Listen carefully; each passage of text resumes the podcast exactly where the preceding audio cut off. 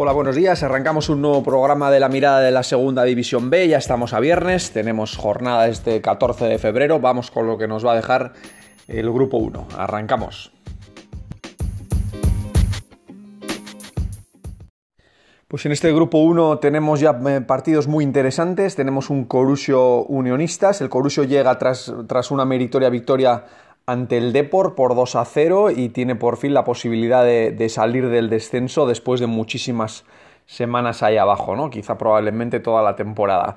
Está, está, con 13 puntos a 3 de la salvación que marca el Racing y por lo tanto partido muy importante. El Unionistas ya cayó después de la maravillosa racha de nueve jornadas sin perder el otro día contra el Celta, que había sido también el último equipo que consiguió meterle gol. Desde entonces llevaba sin, sin, recibir, sin recibir un tanto, por tanto una vuelta entera prácticamente, o no, sin prácticamente una vuelta entera y habrá que comprobar cómo ha sentado esta derrota a estos equipos, ¿no? Normalmente el equipo pues parece fuerte, parece estable, pero ya sabemos que la cabeza juega un papel fundamental en el deporte, en el fútbol también, y, veremos si, mantiene un poquito esa dinámica positiva que traía o le genera alguna duda para complicarle la vida en, lo alto de, la tabla. ¿no? Una posición en lo alto de la tabla que el Zamora va a tratar de presionar. El Zamora recibe al Celta, dos de los equipos más en forma de la liga y, que, con el que gane, pues que realmente dará un paso importante, ¿no? Le separan cuatro puntos en la tabla, el Zamora tiene uno menos que Unionistas y el Celta dos, por lo tanto son de los grandes, dos de los grandes aspirantes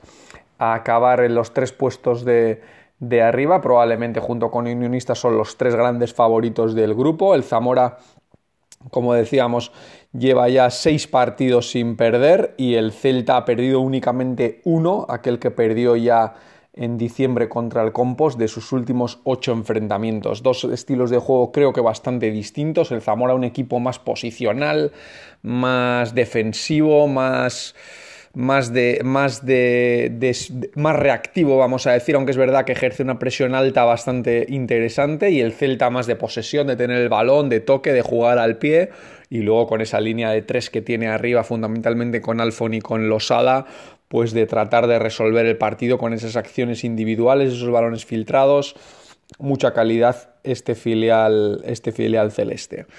Seguimos con el compost de la Racing de Ferrol. El compost tiene que ganar si quiere mantener esa tercera, esa tercera plaza, por lo que decimos, ¿no? El Celta le viene apretando fuerte y tiene dos partidos menos con un punto menos.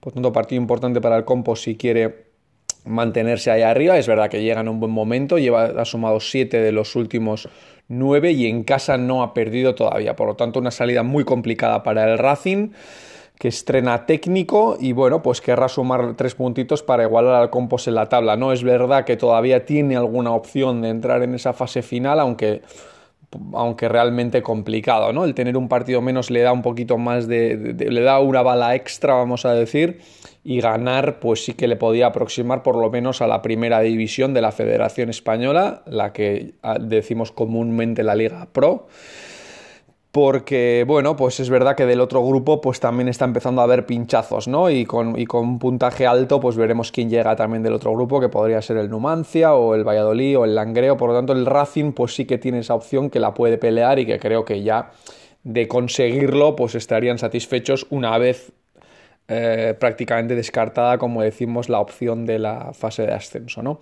El Depor recibe al Guijuelo, el Depor no gana desde finales de noviembre, siete jornadas sin hacerlo, cinco partidos sin encajar un gol.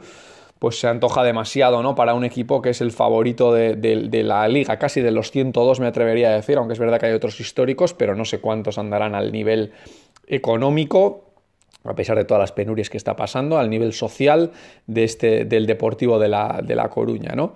El Guijuelo, por su parte, hace ocho jornadas que no gana, está a siete de la salvación y, la verdad es que lo, lo, tiene complicado. ¿no? Como visitante no lo ha conseguido todavía y ya, pues como decimos, esos siete de la salvación, a pesar de que es verdad que tiene dos partidos menos que algunos equipos o uno menos, por ejemplo, que el Racing, que es el que marca la salvación, pero se antoja difícil que vaya ahora en siete jornadas a hacer una remontada tan espectacular como para poder salir de ahí abajo, ¿no? Que además ahí abajo hay equipos como el Depor, el Racing o el Pontevedra, por lo tanto parece difícil porque esos equipos también se espera aunque llevamos esperando todo el año, que acaben sumando, puntos. ¿no? El Depor, como decimos, todas las opciones de ascenso, pues, pues no las ha perdido, pero lo tiene complicado. Está a dos del Compos, pero sobre todo muy importante, está uno por detrás del Celta con dos partidos más disputados.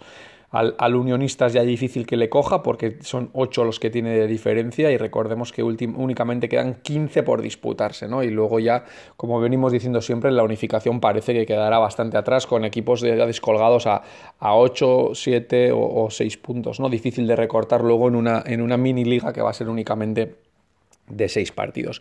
Y por último, Salamanca-Pontevedra, dos equipos en descenso. Parece mentira, esto a principio de temporada no nos lo hubiéramos creído, pero esta es la realidad. Dos equipos en descenso. Es verdad que el miércoles el Pontevedra mostró otra cara ya en el estreno de, de Luisito, mereció incluso ganar, pero bueno, no fue capaz de, de batir la portería del Guijuelo y, ya el Laza, pues, pues creo que son siete semanas sin, sin ganar, ¿no? Y, debe hacerlo si realmente quiere tener opciones.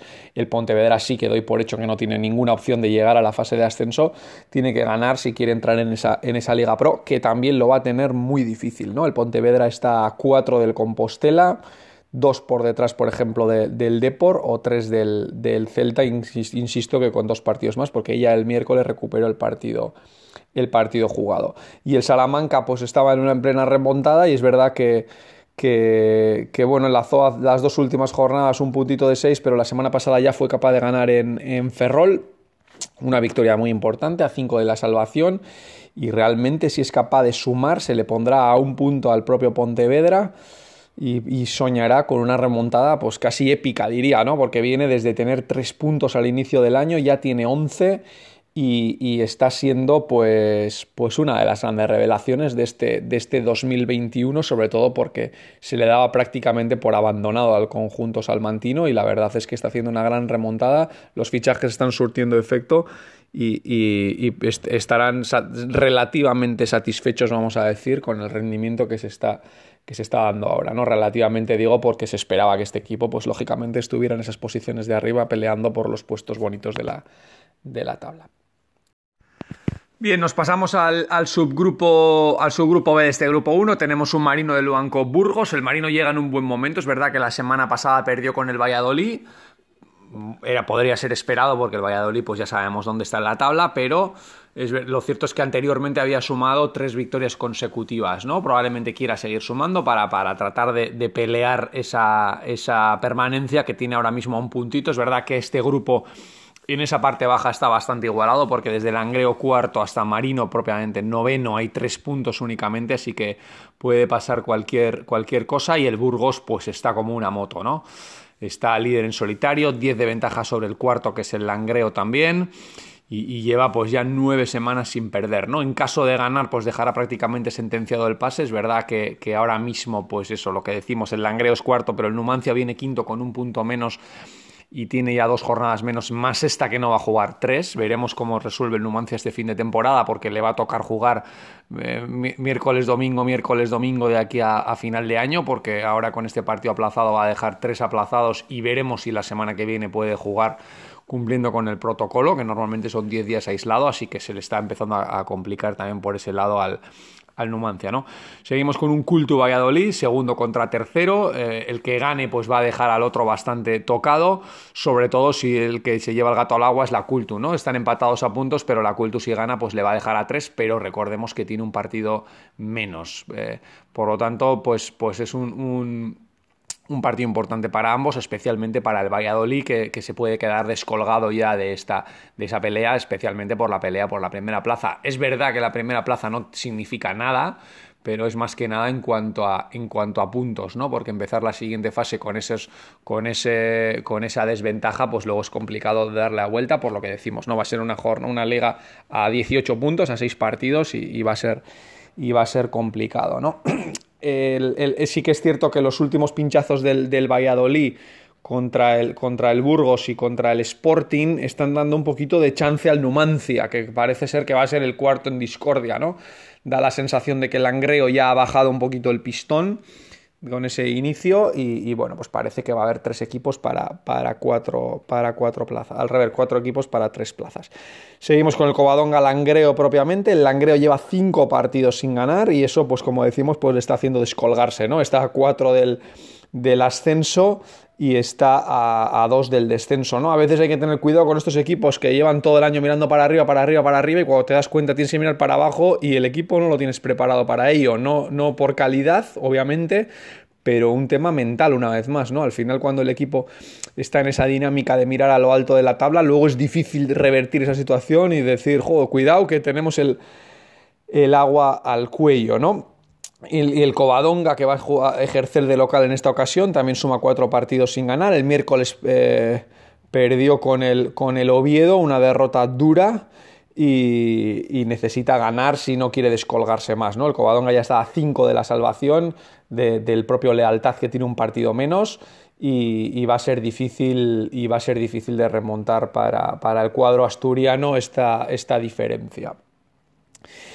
Y por último, pues el Lealtad Sporting, ¿no? El, Lealtad, igual que el, que el Langreo, suma cinco jornadas sin, sin, ganar y está también en esa caída libre, ¿no? Los dos van un poquito de la mano, el Langreo con más puntos, pero, pero los dos van un poquito de la mano. El, Langreo, el Lealtad ya sabemos que, que basa todo en la defensa, con ocho goles en contra pero solo tiene siete a favor. Ahora mismo está empate con el, con el Oviedo en puntuación y estas semanas pues tiene un partido muy muy importante ciertamente en caso de perder el propio Sporting le va, le va a pasar que lo tiene a un punto y ya entrará en descenso y, al final, pues lo que decimos, ¿no? Es complicado verse abajo a falta de tan pocas jornadas y, ver que realmente pues el descenso puede ser un hecho, ¿no? Recordamos que los que acaban en la zona roja de la tabla ya tienen garantizado que bajan una categoría y podría darse el caso incluso de que se de bajar de bajar dos, ¿no? El Sporting, por cierto, por su parte, pues eh, hay que destacar que después del cambio de entrenador ha sumado cuatro partidos sin sin perder.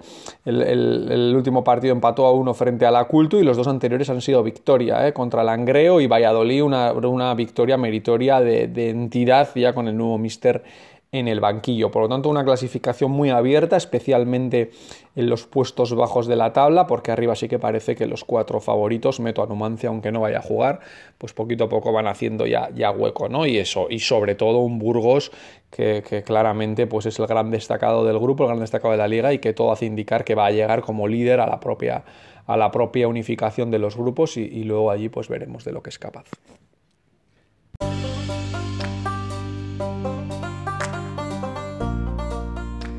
Así que nada, esto ha sido todo por hoy en el grupo 1. Espero que os haya gustado, que lo disfrutéis. Buen fin de semana, suerte para todos. Hasta la semana que viene.